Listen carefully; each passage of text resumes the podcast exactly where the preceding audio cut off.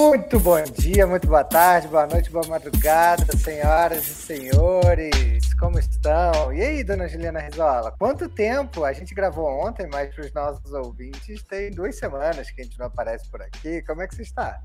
Tô bem, não deu tempo de sentir saudade de você dessa vez. Não Graças a Deus ótimo. aí. Graças a Deus aí. Ah, super animada. Eu falei ontem na gravação do tanto que eu tava animada para hoje. Vocês vão entender o porquê. Essa pessoa que Juliana nos trouxe, nos brinda nesse episódio de hoje, estava na nossa lista inicial de nomes quando eu convidei Juliana e ela falou assim: preciso chamar o Ariel para vir aqui falar com a gente, não tem como. E aí acabou que na temporada passada não rolou, rolou para essa. Então, Ariel Mendes, seja muito bem-vindo, bem-vinda, bem-vinde. Você já chega aí chutando a porta dos estereótipos e das coisas que a gente já devia estar mais evoluído na vida. Como é que você está? Valeu, Curi. Eu tô bem, tô boa, muito obrigado. É, prazer estar aqui com vocês, com a Ju, grande amiga aí do, dos tempos de colégio, de voleibol no Minas Tênis Clube. Então, tô extremamente animado, animada para estar aqui hoje, né? E eu sei que vocês vão fazer uma pergunta agora sobre pronomes, né? E aí, Ariel, qual pronome que você prefere, né? Gente, é, a linguagem neutra é extremamente importante, né, para preservar a identidade das pessoas. Eu estou num momento ainda de, de reflexão e questionamento da minha identidade. Então, todos os pronomes ele, ela, elo, ele, eles funcionam para mim. Então, fiquem à vontade para usarem a linguagem neutra, masculina ou feminina. É, eu acho que isso diz muito sobre a minha não binariedade, a minha identidade nesse momento, né? A gente não é, a gente está. Então, é isso aí. Muito obrigado pelo convite. Animadíssima de estar aqui com vocês.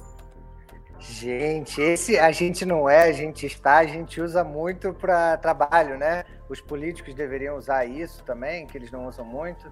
Agora, para gente no pessoal, no individual, a gente usa muito pouco isso do a gente está, né? Então, achei, achei legal essa provocação. Já fica esse pensamento aí para a galera que está nos ouvindo. Ariel, muito esquece, né, obrigado. Né, quem que a gente é, né? É, é muito perigoso, né? O cargo, o posto de trabalho que a gente ocupa, né? Porque Ariel é uma pessoa antes de ser Global Learning Development hoje lá na Rock Content. Então, é muito importante a gente lembrar quem a gente é. é. É, isso, né? A gente já teve alguns aprendizados aí na política. É, acho que foi no ano passado aí, né? Teve governador aqui no Brasil falando que ele era antes o cargo e depois disso ele era LGBTQ. LGBTQ é identidade, a orientação, isso faz parte da sua existência, isso vem antes de qualquer coisa. Ah, é a isso, gente já chega tomando, tomando aprendizados aqui na chegada, é maravilhoso. Vocês vão, vocês vão entender um, muito claramente por que eu queria trazer a Ariel desde o começo. Assim. Sim, a gente tem uma relação de longos anos, bons anos, mais de, nossa, mais de 15 anos, eu acho já. Eita porra! Temos Olha, um... refa... não, vamos, não precisa fazer essa conta no detalhe, viu? Eu acho que é mais, mas tudo bem. Zero problemas em fazer, mas é porque a Ariel me ensina. A gente tem muitas trocas profissionais e pessoais. Assim. Dá, dá para escutar na voz dele. É um aprendizado contínuo e uma humildade de entender que o que a gente entende como verdade hoje pode não ser verdade amanhã, profissionalmente, pessoalmente, em todos os âmbitos.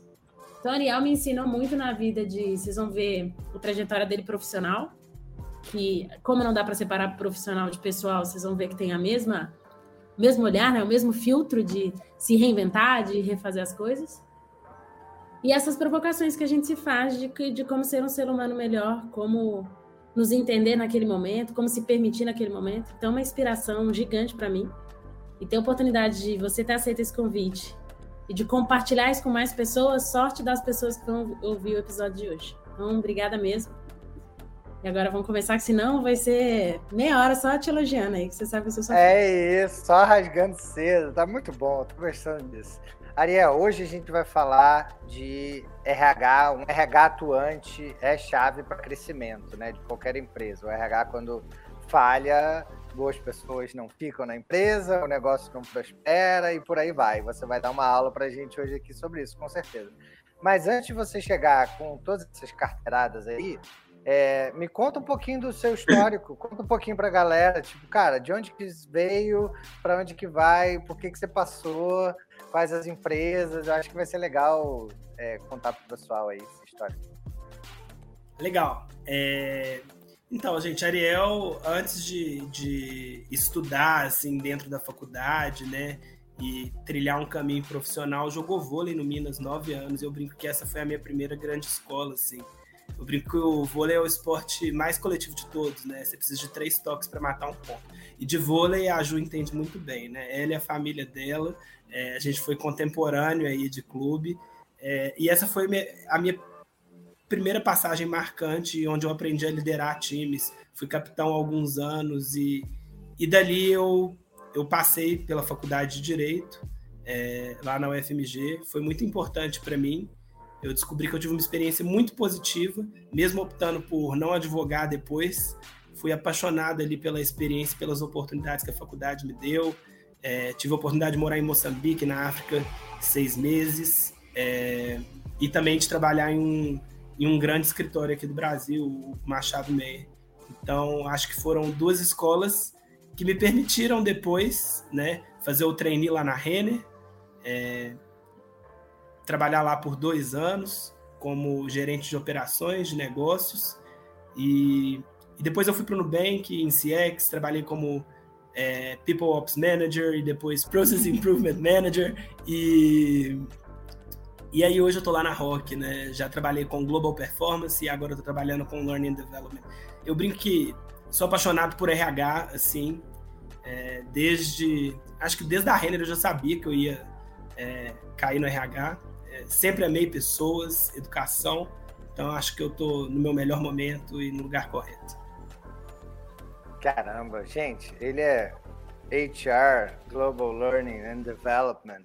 Olha só que nome lindo, maravilhoso. Gente, mas aqui não é rasgação, não, é porque a Rock ela é uma empresa que ela surgiu lá em BH em 2013, é, mas em 2019 ela comprou a primeira empresa americana dela. A gente fala de uma expansão global, né? Então, vocês vão me ver usando vários termos em inglês aí, mas é porque no meu dia a dia é o idioma que eu uso. Então, vocês vão ver essa, essa confusão, o nome do cargo em inglês, mas assim, é só porque é a realidade minha lá. É...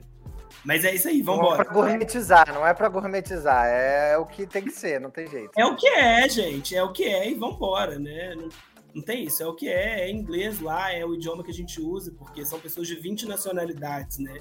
Então, é, a gente fala de uma economia globalizada, né?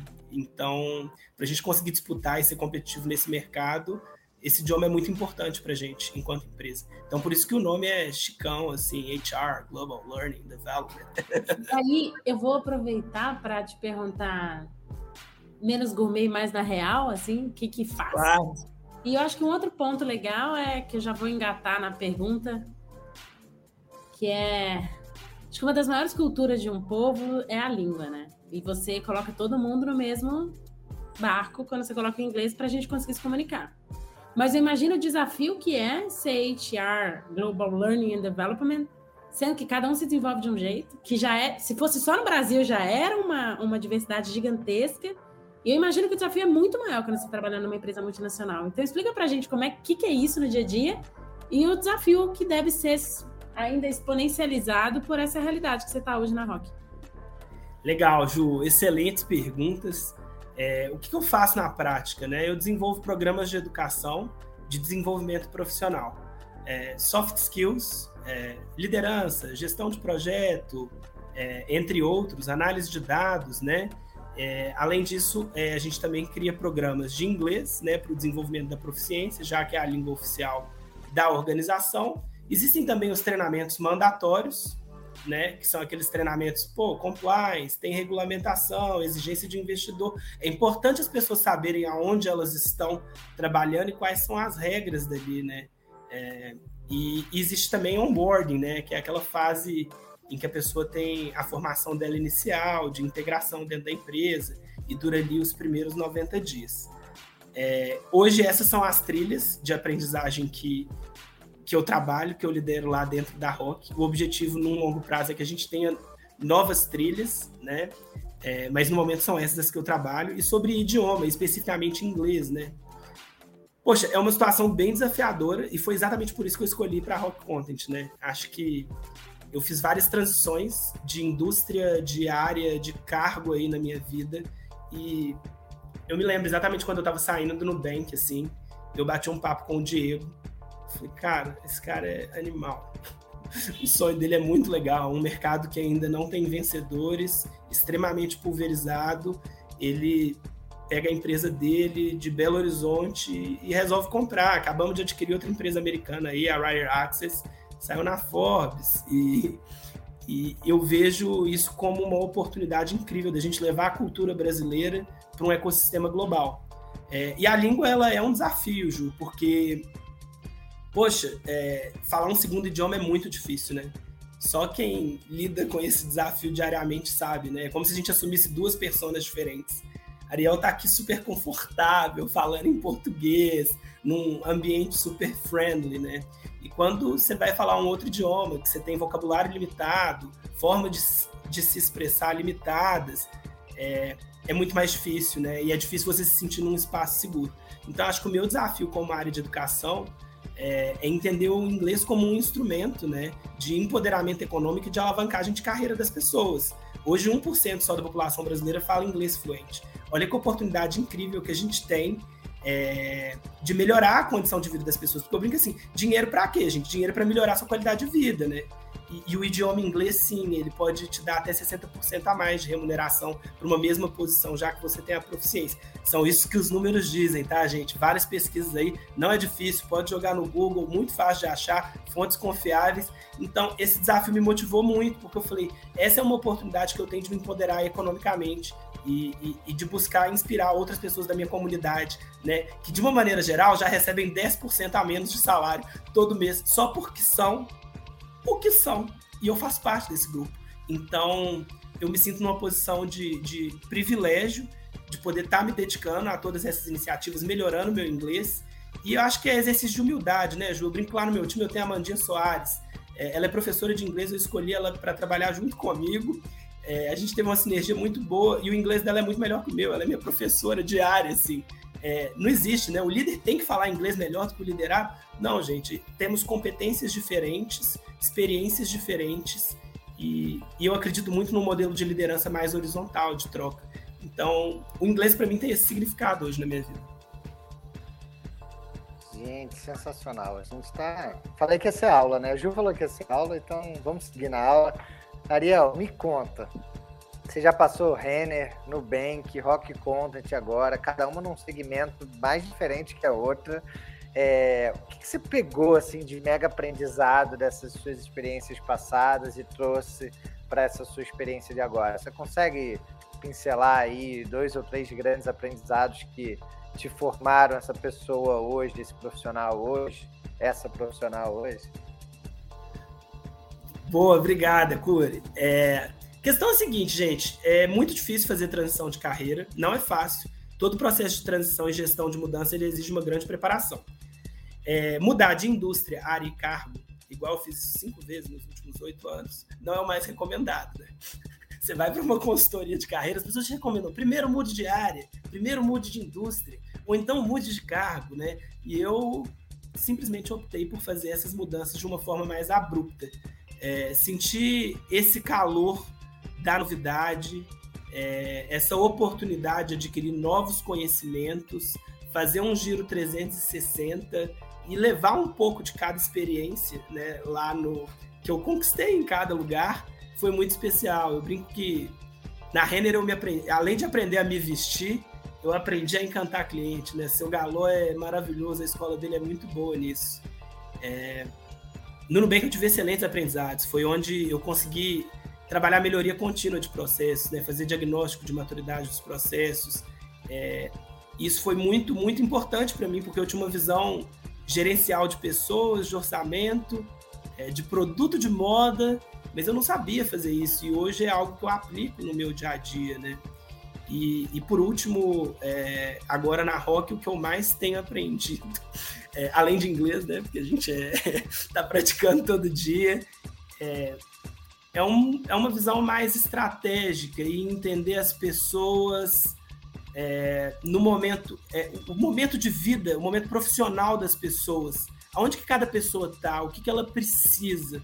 Então é um olhar muito apurado para o desenvolvimento não só da competência técnica que vai alavancar o negócio, mas o que, que aquela pessoa, o que, pode ser um desbloqueador? A gente fala de para unlock learning, eu preciso tirar algumas travas que às vezes vão estar tá em, em esferas pessoais daquele indivíduo.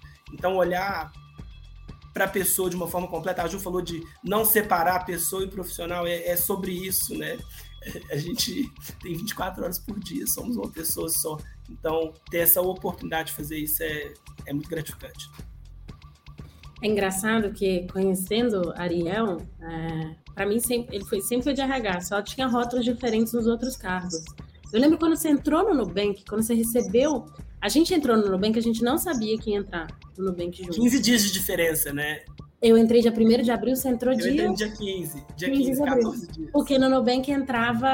Era quinzenal a entrar. E eu lembro que foi meu irmão que comentou comigo. Ju, Ariel entrou no Nubank. Aí eu, oi? Ele é, entrou no Nubank. Falei, caramba. Aí eu te mandei mensagem, que a gente tava numa fase que a gente não tava se contactando muito. E aí, quando você me contou que você veio da Renner, eu falei, gente, um menino muito louco, cara. O que, que ele tava fazendo na Renner? E eu lembro de uma conversa que a gente teve sobre. Porque seu time no Nubank era gigante, você tinha um dos maiores times do Nubank. Eu lembro que a gente conversava sobre o momento de vida e como é que você tinha esse tato com pessoas muito fortes. Isso era muito natural, sim, muito natural. Então a transição para RH, acho que até na época do Nubank você já falava, isso ia acontecer. Você só tinha que entender qual era o momento que isso ia acontecer. E aí eu te achei um puta assim, corajoso ao win mesmo de ir para Rock, que é uma empresa referência de conteúdo, para gerar conteúdo é, dentro de People. Então, assim, é um. É, tem que ter, tem que ter bala na agulha para conseguir ir aí. E aí, como é que é esse desafio para você, assim, gerar conteúdo numa empresa de conteúdo, pensando na especificidade, numa empresa que está num crescimento acelerado, mas as pessoas são pessoas. Independente se tem um ou mil funcionários, a pessoa tem que ser tratada como indivíduo e não como massa. Como é que é isso aí pra você? Eu sou apaixonado por RH e por gente, né? É, é, faz parte da minha essência, sim. Eu brinco que os momentos mais felizes da minha carreira até hoje foram os momentos em que eu pude promover e ver o sucesso das pessoas que trabalhavam comigo. É, isso aconteceu com mais de 100 pessoas na minha carreira aí nesses últimos cinco anos.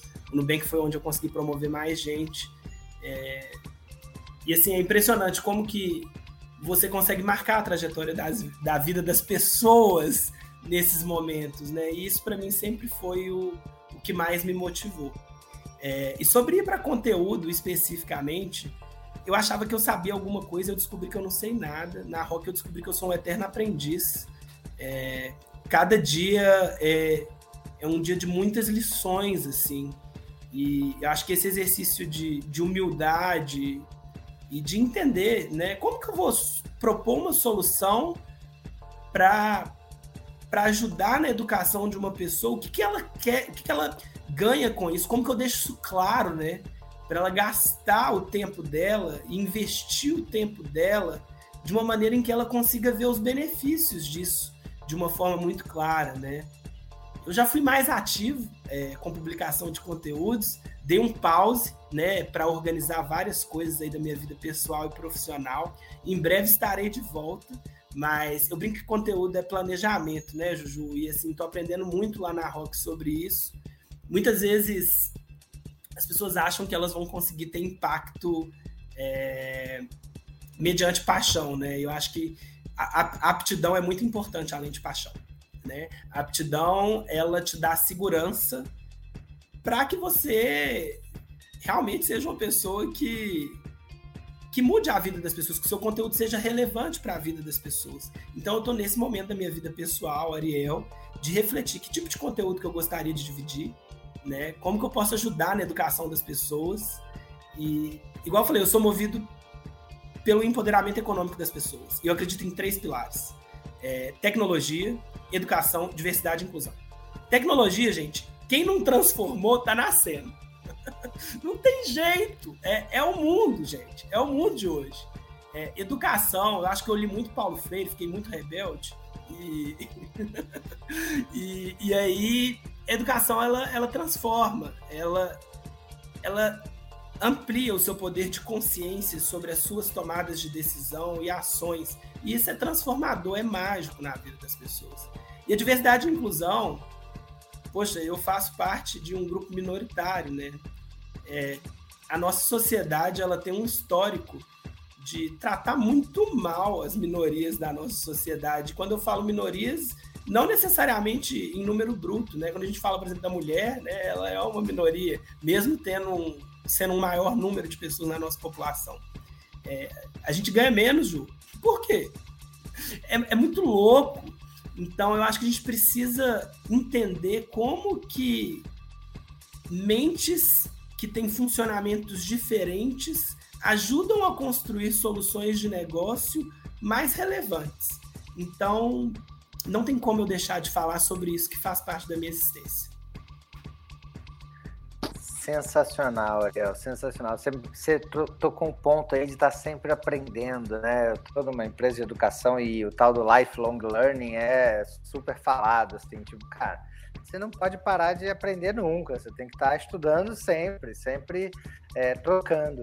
E um dos pontos que eu e a Ju, a gente não larga o osso aqui desse podcast, é que em alguns momentos a gente está ouvindo vocês ensinando, né, nossos convidados nossas convidadas nos ensinando, a gente está aprendendo, depois a gente está replicando isso para outras pessoas e o quanto que essa roda vai girando e a gente conecta a galera que veio aqui com outras pessoas. Enfim, dei uma devagada aqui, mas o papo tá maravilhoso. Eu acho que tá na hora da gente puxar guitarras para dar uma impressionada nela. O que, que você acha, Juliana? Não, o melhor é que Ariel já tá rindo antes de qualquer momento acontecer aqui. Então, assim, já estou me sentindo inibida aqui de, de, de, de, fazer minha performance aqui no, no cavaco. Eu vou no cavaco, eu não vou na, na guitarra. A Roberta já está alongando, gente. Essa cena, esses momentos deveriam ser gravados para vocês verem esses vídeos maravilhosos. Me sinto pronto. Juliana Rizola, puxa a guitarra, moleque. Vamos. Pronto, o gato correu, todos sobrevivemos. Ariel tá com aquele sorriso amarelo pra nossa cara, tipo assim, o que, que aconteceu agora? Que vergonha. Mas o quadro que eu puxei, eu não falo o que, que é, é o case. O que, que é meu case? É aquele bebezinho, assim, bonitinho, Pampers, que você tem um baita orgulho. Pode ter sido um negócio que você botou no ar, uma campanha, sei lá, qualquer ação ou qualquer situação que você tenha vivido na sua carreira que você considera que foi um baita case que você se orgulha. Então, conta pra gente aí qual que é o seu case de sucesso. Eu acabei dando um spoiler aqui para vocês que eu amo desenvolver gente e que as promoções dessas mais de 100 pessoas aí é, foram um motivo de grande orgulho aí na minha carreira. Mas tem um caso muito bom também, que foi um treinamento de casos críticos no Nubank. Eu acho que quando explodiu a pandemia, a gente percebeu que a gente estava tendo é, um número maior né, de ligações e chats abusivos do cliente em relação à nossa força de trabalho. E aí, muito rapidamente, a gente tomou uma atitude. Em 90 dias, é, em parceria com a Carlotas, com o Marcos Fourier e a Fabiana Gutierrez, a gente criou do zero um programa é, para instruir os nossos colaboradores né, no Bankers e e pessoas que prestavam atendimento fora do Nubank também, né? É, a obedecerem processos e reflexões para garantir a própria segurança, né? E saúde mental. Eu lembro que foi um trabalho muito relevante. Em 90 dias a gente rolautou isso para 700 Nubankers e quase 5 mil agentes externos. Então foi um projeto de muito impacto que me marcou muito positivamente, é, porque eu, eu consegui perceber a diferença que fez na vida é, das pessoas que estavam na linha de frente ali no atendimento, lidando com situações é, de violência, de agressão, e, e, e, aquele treinamento de alguma forma impactou minimamente na qualidade de vida dessas pessoas, então tenho muito orgulho desse treinamento. Eu não falaria minimamente, não, deve ser tipo absurdamente, assim. É, quem me ensinou, aí o Roberto Cury sabe disso, quem me ensinou a ficar muito próximo de, do time de atendimento foi o Roberto Cury quando eu comecei a ser PM na Médici. E ele tinha um time de, de CX abaixo dele, né? Ele era head de marketing lá. Cara, é impressionante como a linha de frente tá uma porrada, assim. E, gente, pessoas de produto, de marketing, escutem quem se comunica com seu cliente todos os dias.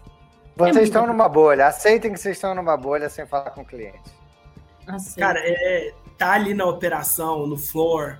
É, eu tive experiência de atendimento de cliente na Renner e no Nubank, assim, que me marcaram muito, foram grandes aprendizados. Então eu vejo que esse treinamento, assim, ele teve uma função muito grande de garantir um ambiente seguro e das pessoas terem domínio do que fazer em situações em que elas são colocadas à prova, assim, né? Então, eu realmente tenho um carinho muito grande aí por essa parceria que a gente construiu. É... E é isso, foi, foi algo que me marcou muito, assim, na minha carreira. Massa.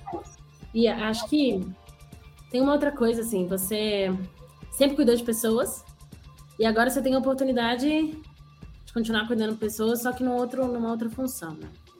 E entendo que a cultura da empresa impacta muito, a forma como a empresa investe nos, no aprendizado das pessoas deve impactar muito, baixo turnover. Eu imagino que isso tudo as pessoas falam que são as métricas básicas, mas como que é isso? Como tornar um crescimento saudável de empresa é, olhando para RH, né? Como fechar a conta, sabe? Como não abrir mão dessas coisas? Como que é isso na prática para você hoje? Uma empresa com crescimento acelerado, você cuidar do indivíduo eu acho que a gente precisa compreender valor de uma forma mais completa, né? É, isso inclui o valor financeiro e quando eu falo de entender valor de uma área de uma forma mais completa, eu falo de entender RH como uma área de negócio. Né? É uma área de suporte, mas que também é de negócio. É, ninguém, é, nenhum negócio existe com uma força de trabalho triste, pouco produtiva e a fim de deixar a empresa. Então, os indicadores de engajamento, produtividade e retenção, eles são extremamente relevantes e eles fazem parte do dia a dia de cada líder, independentemente da área, né? Pode ser engenharia, pode ser produto. Gente, é, o RH ele está aí para para provar que não existe negócio sem cultura, é, e assim, um grande erro, assim, eu vejo a Cris Junqueira, eu sou grande fã dela. Ela fala: se eu pudesse, eu teria investido mais e antes, né? Em RH ali dentro do Nubank. E assim, é, é muito importante, porque a gente fala de diminuição de riscos, de criar um, um ambiente em que a confiança impera cada vez mais. Essa é a grande importância do RH, esse é o verdadeiro impacto dele nos negócios, mas a gente entende, né, que muitas vezes quando a empresa ela ela tem que pagar contas, né? Às vezes ela não conseguiu vender ainda os produtos, é muito difícil ela, ela ter esse tipo de visão, né? Então, você ter um RH dentro de uma empresa qualificado tem um preço, e para isso é necessário investimento. Outro dia a gente estava conversando sobre isso, eu não lembro com quem que foi que eu estava trocando essa ideia de a partir de quantos funcionários as empresas começam a contratar RH, né? E até então, quantas pessoas surtaram no meio do caminho, assim, né? É porque eu acho que é uma das últimas áreas a serem criadas. Normalmente alguém que leva um pouquinho mais de jeito com pessoas, alguém que é o menos, menos escrotinho, que tem mais empatia. Ah, deixa ele cuidar ali de people. E quanto tempo demora para as pessoas começarem a contratar profissionais, não de hiring só, tá? Não é, não tô falando de contratação. Tô falando de uma área estruturada. Deve ser, uma, assim, tô chutando, tá, gente? Eu não tenho dado nenhum, tá? É só percepção de mercado. Deve ser uma das últimas áreas a serem constituídas. Eu não sei, o que vocês têm de percepção relacionada a isso? Ariel, a gente falou que fugia do roteiro, né? Bem-vindo, é um quadro novo que a gente criou, que é Bem-vindo à Fuga do Roteiro. E aí, para te dar um tempo de sair dessa saia justa que a gente colocou aí, para você pensar, mas acho que você já tem a resposta na ponta da língua, eu arrisco dizer, Ju, que tá um mix entre RH e estratégia dessas últimas áreas a serem, essas últimas vagas a serem preenchidas dentro das empresas e valorizadas. O que você acha, Liel? Eu tenho uma experiência limitada para isso, então eu vou responder isso com os conhecimentos que eu adquiri aí nas minhas transições. Acho que isso vai variar muito de indústria, tá? É... O, que, o que muda tudo, né? Porque o tempo de um negócio virar ou não virar, o tipo de investimento que ele vai ter, como que ele vai alocar, né? Isso muda bastante. É, hoje, dentro do ecossistema de tecnologia de startups, eu acho que empresas é, que já têm é, mais de 100 colaboradores, elas têm uma urgência maior de começar a investir em RH, tá? Mas uma coisa que é muito clara. Empresas que têm essa preocupação com pessoas desde a fundação, né, que os valores learn and teach, eles existem no DNA, é, no surgimento da organização, é, elas conseguem criar ambientes mais seguros em que as pessoas tendem a estar mais engajadas, produtivas, né, e permanecer por mais tempo. E eu acho que isso. Vou chutar aqui, tá? Desculpa, Curi, vi que você tentou falar e te cortei de novo. É, vou chutar aqui, mas eu imagino que o Diego vindo falar com você, que o Diego é o CEO da Rock, deve ter sido um impacto bem grande para você. Não era alguém de RH só te contratando, era, é o CEO da empresa que está falando para você que importa a sua função, assim, que é que é um diferenciador do negócio dele. Deve ser bem, é, deve ser diferente ser contratado e ver a cultura dele, né? Ver no olhar do CEO que se importa de fato e não é só uma área, assim eu me sinto muito privilegiado aí de ter tido a oportunidade de conversar com ele, receber esse convite é, para trabalhar aí na, na Rock Content. A Rock Content ela tem dentro dos, dos valores dela Learn and Teach desde o início, sim. É impressionante como isso já existia numa realidade física e agora o meu desafio é, depois da pandemia, como que numa organização globalmente distribuída a gente fomenta é, curiosidade, aprendizagem. Esse é meu grande desafio. É... Mas o, o, o, jeito que eu vejo que é mais simples da gente ter sucesso nisso é ter exemplos como o Diego, né, que estão sempre compartilhando conteúdos. É, ele é um cara que tem uma fome de aprendizagem é, inspiradora e, e, isso move, né? Isso move toda a organização a, a ler mais, a estudar mais, a, a se capacitar mais. E eu acho que o negócio ganha muito com isso quando a gente tem esse tipo de buy-in né, do executivo. Hoje a gente vê que nem todas as empresas isso é uma realidade, pelo menos não uma realidade que inspira e motiva, né, é, dezenas, centenas de pessoas. Então, eu acho que isso o Diego faz muito bem e, e eu me sinto realmente muito privilegiado de tá, poder iniciar esse projeto lá dentro, nesse novo contexto, assim. É, é muito bom e eu tenho um time muito bom, é, enxuto. Hoje eu respondo para a Lakeisha Highsmith, é, americana, está lá em Washington. É, um ser humano extraordinário que me ensina diariamente. É, e tem a Amanda e a Vanessa no meu time, assim. Além disso, a gente tem um time de people que está crescendo e, e eu tenho muitas boas expectativas em relação ao projeto que a gente está construindo. Está só começando. Que legal, Ariel. Eu vou. Eu tinha uma pergunta de growth engatilhada aqui, mas vou puxar uma outra que surgiu aqui da cabeça, viu? Agora, no momento que a gente vai vivendo esse freestyle aqui, uma hora dá certo, uma hora não vai dar. Eu já vivi em duas empresas que tentaram botar goela abaixo, porque não era cultural, é... número de cursos. Não, você tem que fazer X cursos dentro do trimestre. E foi um fracasso total das duas empresas que eu passei que tinha esse top-down. É, eu entendo que tem um desafio que é cultural, né? Que tem que vir antes. Se não fizer parte da cultura, não funciona.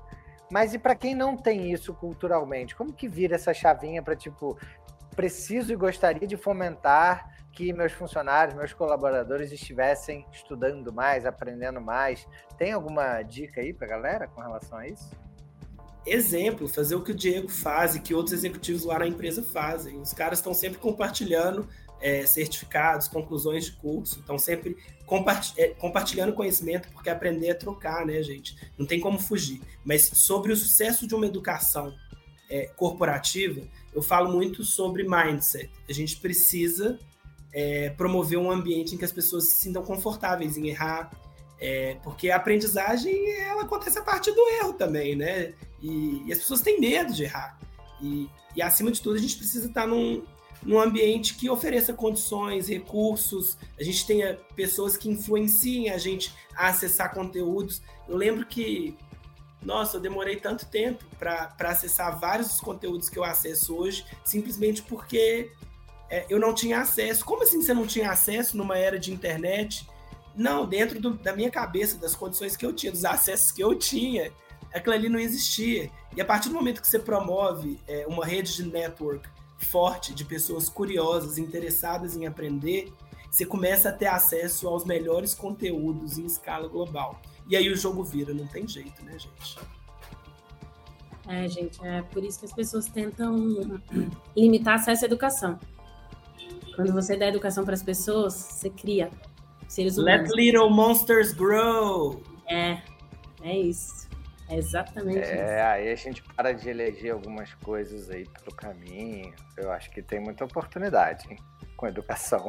Mas, Ariel, a gente quer puxar um quadro aqui maravilhoso, né? Já demos o spoiler, que é o Momento Sai Justo, é o quadro favorito da galera, que é o quadro em que você escorregou na casca de banana no caminho. Pode ter tido algum aprendizado com isso ou não, pode ter revertido ou não.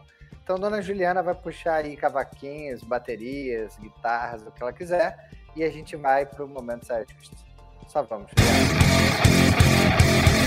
Ariel, conta pra gente. Qual que é o momento saia justo que vai fazer a gente rir ou chorar? Eu não sei o que, que vem aí pela frente.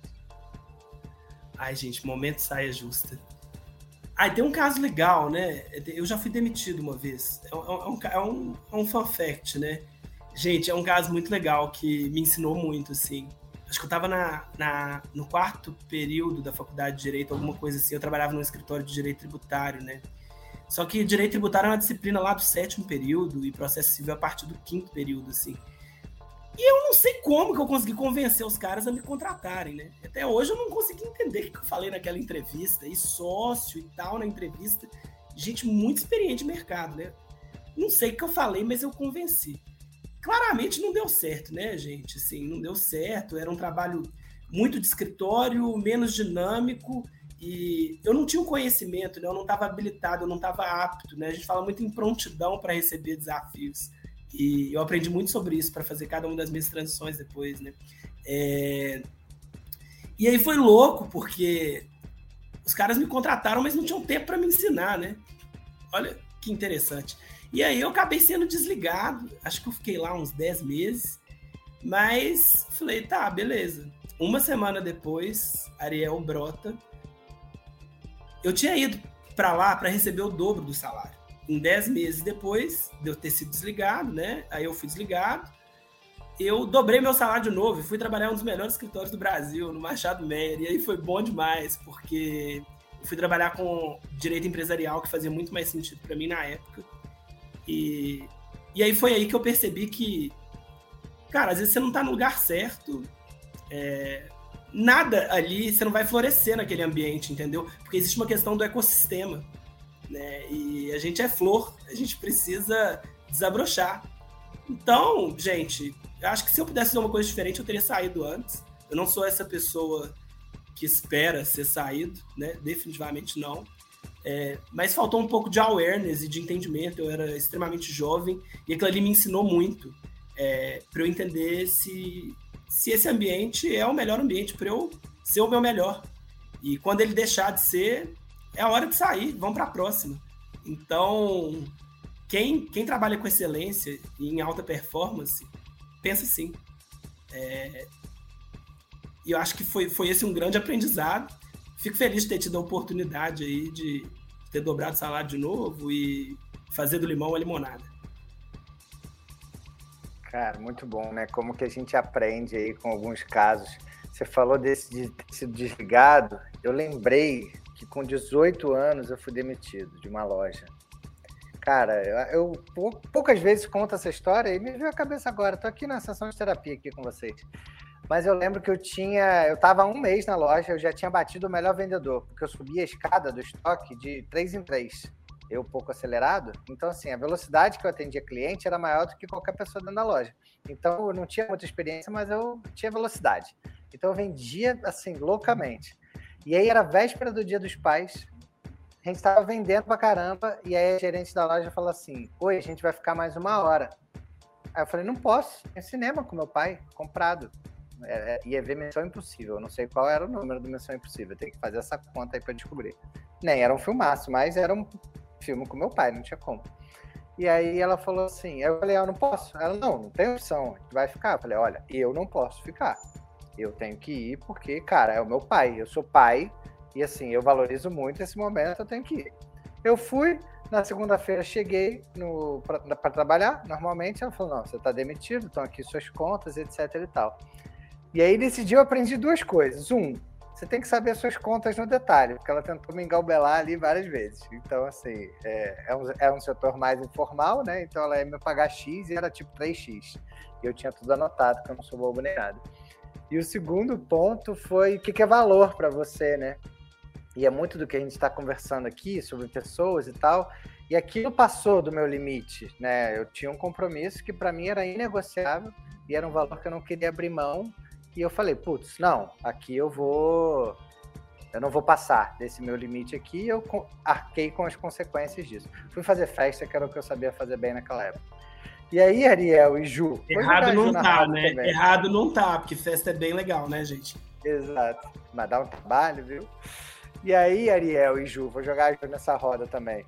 Já teve algum momento da carreira de vocês em que vocês se viram passando desse limite cultural ou desse limite de valores em que você olha e fala, putz, não, preciso sair. Porque no meu caso, eu devia ter pedido para sair.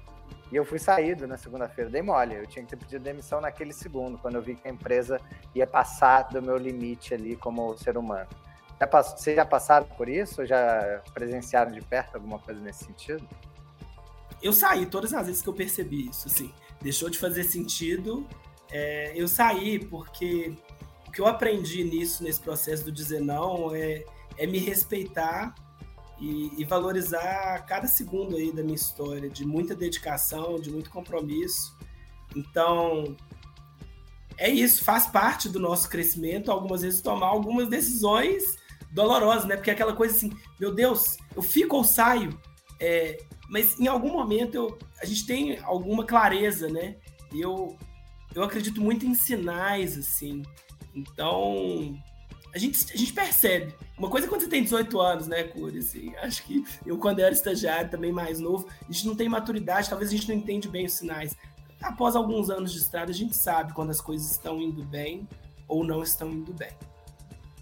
É, mas eu, eu acho que tem duas coisas que eu queria falar. Primeiro é que, para os nossos ouvintes, eu conhecendo a dupla aqui, tanto Ariel quanto Curi, quando eles falaram que eu devia ter saído antes, que eu consigo falar pelos dois que não é uma questão do orgulho, de vergonha de ter sido demitido.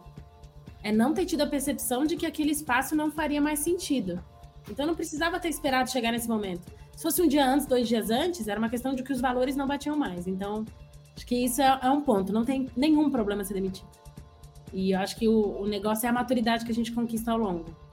Agora, eu fiz isso não com 18 anos, eu fiz isso há pouco tempo atrás, de esperar. Não, esperar não, é. Não fui demitida, saí, mas eu deixei. Eu deixei passar muito do limite que me fez mal fisicamente. E aí entra uma. Momento de desabafo, talvez. Entra um momento também de síndrome de impostora, de achar que se você não se encaixa, você que tá errado. De achar que eu dou conta de achar que você tá tomando porrada, mas eu dou conta de tomar porrada. Peraí que eu vou mostrar para essa galera quem eu sou. Então, é um outro, é uma outra coisa, assim, que muitas vezes a gente aprendeu que ambiente empresarial, eu acho que isso está se ressignificando muito, que é guerra, assim. Cara, vou pro embate, se precisar brigar, eu não concordo, eu vou ficar até o final. E achar que você vai convencer as pessoas que elas têm que mudar. Cara, você não convence nem seu marido que, você tem que, que ele tem que mudar, sabe? Nem a pessoa que tá com o mesmo objetivo de vida na teoria que você, quanto mais alguém profissional, você não vai mudar. A pessoa que não quer ser mudada, principalmente. Então, acho que meus maiores erros profissionais de ter deixado passar do limite foi em momentos onde eu achava que é, seria jogar a toalha, seria desistir. E desistir para mim era associado com fraqueza. Então, depois, hoje em dia, eu aprendi que não é assim, que não precisa, ninguém tá, sabe, eu não preciso guerrear, pelo amor de Deus. Mas isso é muito mais recente do que o, o, os 18 anos de vocês. eu posso falar que foi quase 10 anos depois, assim. Mas hoje em dia eu olho para isso e vejo que foi importante para minha maturidade, para hoje. Mas errei muito, pô. errei muito. E não foi só uma vez. E a gente adoece, né, Ju? Esse processo, ele é. Eu brinco que ter dinheiro, ter saúde física e ter saúde mental as três coisas estão interconectadas. Quando uma delas desbalanceia, vem problema aí pela frente, né? Então, acho que uma coisa que a gente tem que aprender é ver se o ecossistema que a gente está favorece a gente encontrar um equilíbrio nesses três aspectos, assim. Então. Mas teve uma... Desculpa, fala aí. Não, pode ir, pode ir. Teve uma. Adriana, acho que falou isso, né, Curi? Uma. Acho que foi a segunda convidada nossa, ou terceira, que ela falou de uma referência que eu não vou lembrar o nome da pessoa, acho que ela também não lembrou no dia. Que é como se nossa vida fossem três bolas: uma de cristal e duas de, de plástico, não era isso? Que a, é vida pessoal. Não, eram duas, duas de vidro e uma de borracha. Uma de borracha, é isso. Que aí a, que a... a, a saúde e a relações pessoais são de vidro e a de borracha é o trabalho. Que se cair, Sim. ela quica e você consegue pegar ela de volta no povo. Só que a saúde se espedaçar, espedaçou e suas relações pessoais também. Mas que a profissional, ela quica. Então, se tiver que abrir mão de alguma coisa, a decisão é mais fácil. E eu achei essa referência muito legal. E é isso que você Vocês falou, exatamente. É. Vocês puxaram um ponto aí muito legal, né? A Ju puxou de fraqueza, de batalha e tal. Eu estava lendo um, um, livro recentemente da Bell Hooks, que é, acho que é tudo sobre o amor, alguma coisa do amor, que é muito legal, recomendo a todos, inclusive. E, e eu me deparei com uma situação recente de um ataque. Um concorrente veio me atacando no, no LinkedIn, no inbox, por uma falhazinha boba do time, aquele negócio de comprar palavra-chave e tal, não sei o quê. E aí veio me atacando, eu falei, putz, cara, foi mal, vou ajeitar, mas assim, seu tom de voz foi super agressivo, não precisava, piriri parará.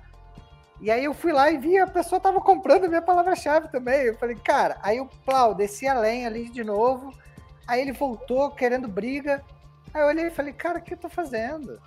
Que isso, 34 anos, por que, que eu tô comprando briga em box com haters? Haters gonna hate. E aí eu decidi seguir. E eu acho que esse tipo de maturidade na vida profissional a gente vai ganhando com o tempo. E é um dos pontos que essa tatuagem aqui não me deixa mentir, que é o ser mais raposa e menos lobo, né? O quanto que você é mais esperto nas situações em vez de querer ganhar todas as batalhas. É, e aí eu já puxo uma outra pergunta que também não estava no roteiro, Ariel. Como é que você se depara nessa situação que às vezes você tem três guerras, três batalhas ali na sua frente e aí, você pega uma por vez, você dilui um pouquinho de força, cada um tem suas estratégias. Eu, ultimamente, estou tentando essencialismo ali, cara. Uma batalha por vez faz muito bem, resolveu. Próxima etapa, que eu era um profissional muito multitarefa e em alguns momentos virava pato, que não é bom. É, mas eu queria puxar esse ponto aí para entender com você nesse seu desafio hoje, como que você gerencia N batalhas que você precisa resolver em N campos diferentes, né? Até globalmente falando. Olha, é, eu tenho uma batalha diária que é existir, né? Assim, o pessoal da minha comunidade é, morre diariamente, vive menos, a nossa expectativa de vida é menor, a gente sofre mais violência. É, essa é a minha luta diária que antes de qualquer atividade de trabalho, ela tá inerente à minha existência. Então, assim, essa meu dia começa assim.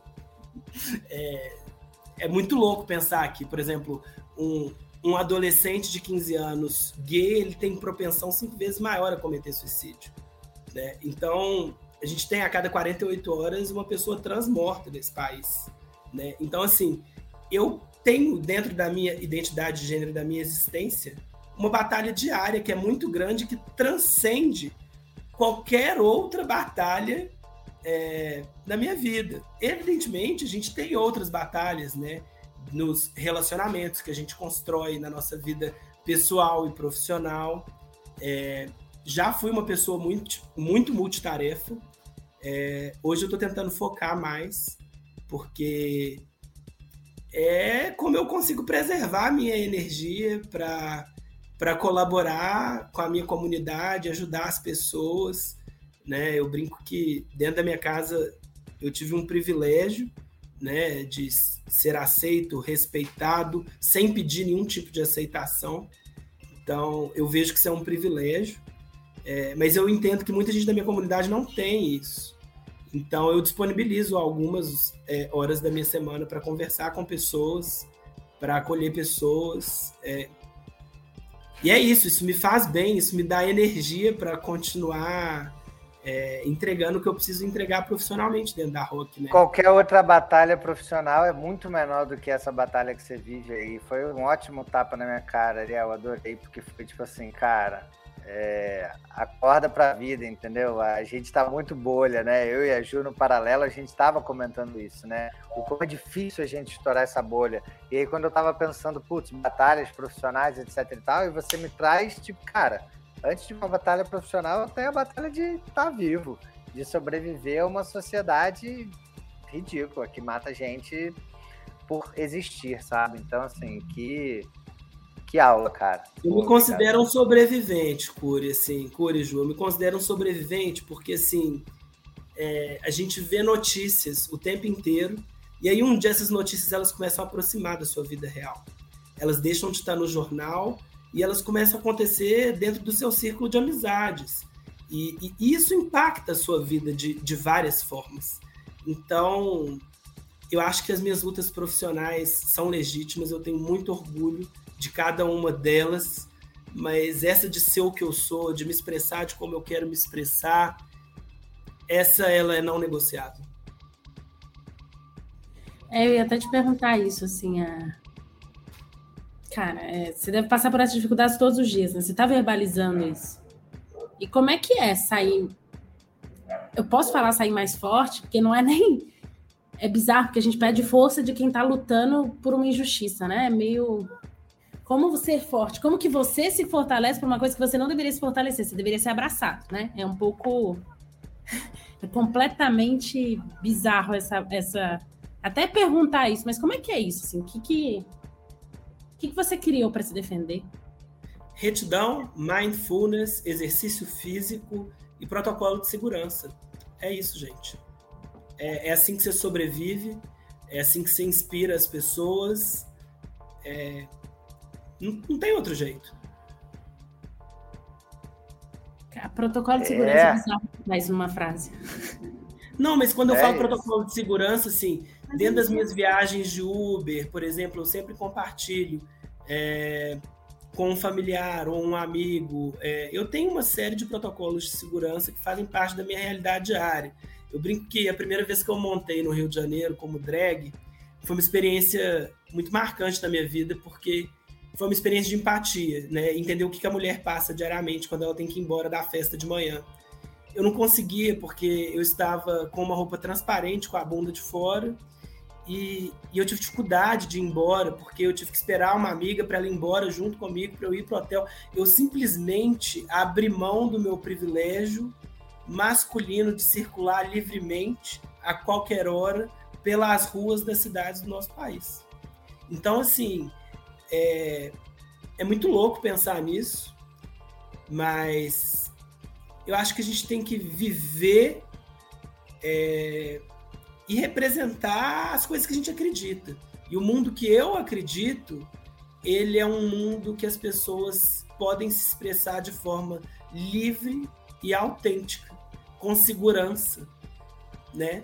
É, as pessoas elas têm direito de serem o que elas quiserem né? Quando eu falo da questão dos pronomes, do ele, ela, ela, ele, a gente escolhe como a gente quer ser chamado e as pessoas têm que entender que isso é uma forma de respeito. Se você está tendo o trabalho de se comunicar comigo ou com ela, a gente está tendo um diálogo, não é um monólogo. Eu não posso presumir que o pronome da Ju é ela e o seu é ele.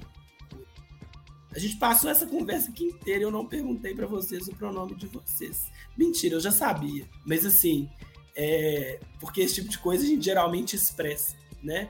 Mas assim, eu não posso assumir isso, eu não posso tomar isso como verdade. E é, é assustador pensar que as pessoas gostam de se comunicar, mas para falar de si e olha um pouco para o outro, né? E aí, quando você, que é uma pessoa que passa por milhões de preconceitos, acabou de falar que estava preocupado, tipo, eu não podia ter intuído que eu sou ela e que o Curi é ele. E, tipo, Era pra gente estar preocupado, né? é isso. Mas é mais é, ou é menos. Uma inversão, assim. É uma inversão que a gente vai criando. Eu tomei Mas um é tapa desse uma lógica. vez. É, com, com uma amiga minha, que eu fui perguntar alguma coisa, ela é LGBTQIA, eu fui perguntar alguma coisa, e ela voltou e falou assim: ô, oh, vai no Google. É, a gente não está aqui para ensinar ninguém. A gente não está é, aqui para é... ensinar ninguém. Ninguém é professor nem dono da verdade. A gente está aqui para trocar, né? E, mas foi mais uma, uma reflexão. Como que a gente passa essa conversa inteira, né? E eu não eu não perguntei para vocês qual pronome vocês preferiram usar, eu assumi. Porque vocês nunca manifestaram. E olha que louco. Para eu usar um pronome que seja diferente da minha expressão de gênero, eu preciso manifestar? Será que as pessoas não deveriam me perguntar? Mais um aprendizado aqui. Todo dia a dia, né, gente? A gente não descansa.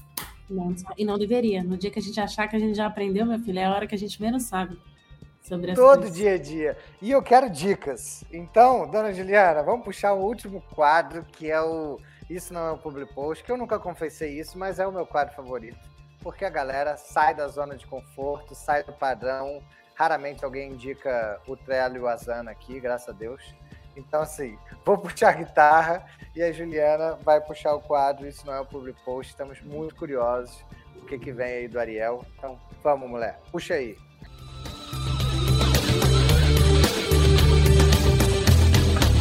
Vergonha passada com sucesso, mais uma vez. Ariel agora quase, quase, quase deu uma risadinha ali, de leve, meio amarelo, de novo. Ariel, conta pra gente qual que é o seu. Isso não é um public post. Três dicas do coração, pode ser livro, pode ser série, gente para seguir, framework, ferramenta, software, o que você quiser. Seu coração mandar. Três é sacanagem, né? Eu sou da área de educação você tá, tá, de brincadeira comigo, né? Eu vim aqui, tipo, com uma lista, achando que eu ia dividir várias coisas. Então Mas, assim, vai. Então vai, vai cinco, vai cinco, pô, Ariel, vai Essa cinco. é a minha hora, essa brilha, é a minha brilha. hora. É, pô, tá te limitando, o mundo de limite, eu vou ficar limitando aqui, sai fora, Curi. Ninguém vai reclamar de vir mais de três, pode ter certeza. Ó, primeira coisa, vou, então vou começar assim por umas coisas profissionais, depois a gente termina por umas coisas. Eu, eu, gosto do LinkedIn Learning, gente. Eu amo o LinkedIn Learning, os cursos da curadoria é excelente. É, o padrão de curadoria é excelente, tem muito tema muito legal, muito professor muito bom. É um negócio que dá para você mexer no celular ali, né? É, cara, tô tranquilo, mexendo no celular, deixa eu fazer um curso aqui. Tem curso de duração de 40 minutos, uma hora, é extremamente prático, e, assim, eu sou um grande fã da, da ferramenta de uma maneira geral. Então, definitivamente, pelo preço que eles cobram e a quantidade de cursos disponíveis, eu recomendo a assinatura. É, eu assino já tem alguns anos, antes de ter toda, todo esse material que eles têm hoje. É, para além disso, né? É, eu gosto de podcast, gente, para aprender. Eu funciono, minha aprendizagem é auditiva. É, tem alguns que eu gosto muito. Eu gosto do MIT Sloan, é, do One Haas, que é da Escola de Negócios de Berkeley. Eu gosto de, do Stanford GSB e também gosto do Harvard Business Review. Gente, o mundo ele, ele vai rodando, né? Então a gente precisa ter notícia. Eu não gosto de jornal. Então o podcast da The Economist para mim funciona super bem. É, e é uma forma de eu consolidar é, o meu inglês também, né? Porque agora eu tenho esse objetivo, eu trabalho numa organização que fala inglês né, eu preciso melhorar. Então, essa é uma forma que eu encontro também de continuar progredindo. É, Para quem gosta de SaaS e Marketech, é a hora do público, né? Não tem jeito, né? É, é, é, a hora do público, né? Seguir o Diego e o Peçanha faz parte, gente. Os caras têm a manha. É, SaaS e Marketech, quem gosta dessa indústria, eu recomendo seguir. Para quem gosta de educação, ensino e aprendizagem, eu sou apaixonado com a consultoria Teia, do Alexandre Santilli. Cara, o perfil dele do, do LinkedIn é muito massa. Eles têm uma visão super moderna é, do que, que é educação, como as pessoas aprendem. Cara, tem coisa muito legal que fala sobre flow, como que a gente aprende faz gestão de energia. É foda, recomendo muito. Para quem gosta de diversidade e inclusão, é, o pessoal da Carlotas, né? A gente teve experiência aí muito, muito, muito, muito bom. Agora sim, além disso tudo, eu gosto de ver desenho animado, né? Eu sou Ariel, princesa da Disney, então também dou play nela, adoro o Rei Leão, adoro o Aladdin, é, eu gosto dessas coisas também. Quem quiser ver desenho, conversar comigo sobre desenho, existe uma criança interior aqui dentro que é apaixonada pela Disney. A minha criança adorei, interior é maior que o meu adulto exterior, gente. Super fã da Disney. Você viu o Red, Ariel? Que coisa linda, maravilhosa, da Disney, esse último, da Pixar? Da Ainda Disney. não. Ainda Nossa. não. Encanto, eu tô, eu tô parado no viu? tempo, né? Eu tô vendo Ariel, Aladdin, é... eu tô, tô no armário, né? Porra, voltei Vai. pro armário, não é possível. Ariel, vê, vê Red, vê Encanto da Disney, que são assim, olha, que obras de arte, é muito lindo, é muito maravilhoso. Nossa, eu não vi nenhum dos dois também. Aí, a gente limitou a Ariel em três dicas, e aí ela chegou aqui e meteu 15 na sequência, adorei, arrasou, mandou super bem. Dona Juliana Rizola, que convidado, convidada maravilhosa que você trouxe pra gente. O que, que você achou, hein? Me conta aí desse episódio. Ah, é um privilégio te escutar, Ariel, você sabe disso. Aprendo com você. Vocês me apertaram hoje, viu? Tipo assim, vocês me deixaram em muita sinuca de boca. Não, de jeito nenhum. Não, não, a intenção não era essa, de maneira alguma. Mas assim, é um prazer, sempre muito grande conversar com você. Eu aprendo, eu aprendo muito do seu lado, muito. É, o meu método de aprendizado é olhar para a cara das pessoas e trocar. Eu tenho o privilégio de ter você como amigo, amiga, e tenho o privilégio de te admirar profissionalmente, é uma sorte gigante. Então, poder ter você aqui hoje e escutar tudo que você falou e ter a oportunidade de ter um canal que chegue a mais pessoas é uma sorte muito grande. Então, obrigado por ter aceitado. Queridos ouvintes, de nada por esse episódio. e obrigada mesmo de novo. Muito obrigado de coração vocês aí pela, pela oportunidade, né? Eu brinco que é tudo tentativa, gente. A gente cai 70 vezes, levanta 140. Então, é, muito obrigado aí pelo tempo, pela disponibilidade, por, por compartilhar um pouco aí das experiências. É, hoje foi uma noite muito rica para mim e que eu vou guardar com muito carinho. Estou super animado esperando esse podcast. É, e mais do que isso, né? A gente, tempo é o bem mais precioso que a gente tem, né? E, e fazer o uso desse tempo com, com pessoas que a gente acredita que vão fazer o melhor uso da informação e que vão influenciar positivamente as pessoas é o que me move. Então, gratidão. Ariel, que maravilha, que aula que foi. Espero que esse episódio chegue a muitos ouvidos e quebre muitos preconceitos e que as pessoas revejam padrões e, e me ouçam aprendendo aqui e reaprendendo e a Ju também, porque eu acho que a gente está nesse constante aprendizado. Foi uma baita aula, pô, obrigado mesmo. Espero que a gente fique em contato, que a gente tenha outras oportunidades e que esse episódio que exploda de plays para que o Brasil todo ouça você falando que foi demais. Gente, eu vou dar uma outra dica. Por mais que a Ariel falou que não esteja, que não está escrevendo tanto mais, ele gera muito conteúdo no LinkedIn, ele participa de muito evento. Então sigam ele nas redes sociais, porque é um aprendizado constante. Galera, foi um prazerzaço estar com vocês aqui. Mais, uma, mais um dia, uma tarde, uma manhã, uma madrugada, não sei que horas vocês nos ouvem. Até o próximo episódio. Ariel, nosso super, hiper, mega, ultra obrigado. E até a próxima, galera. Valeu. Tchau, gente. Beijo. Beijo, beijo.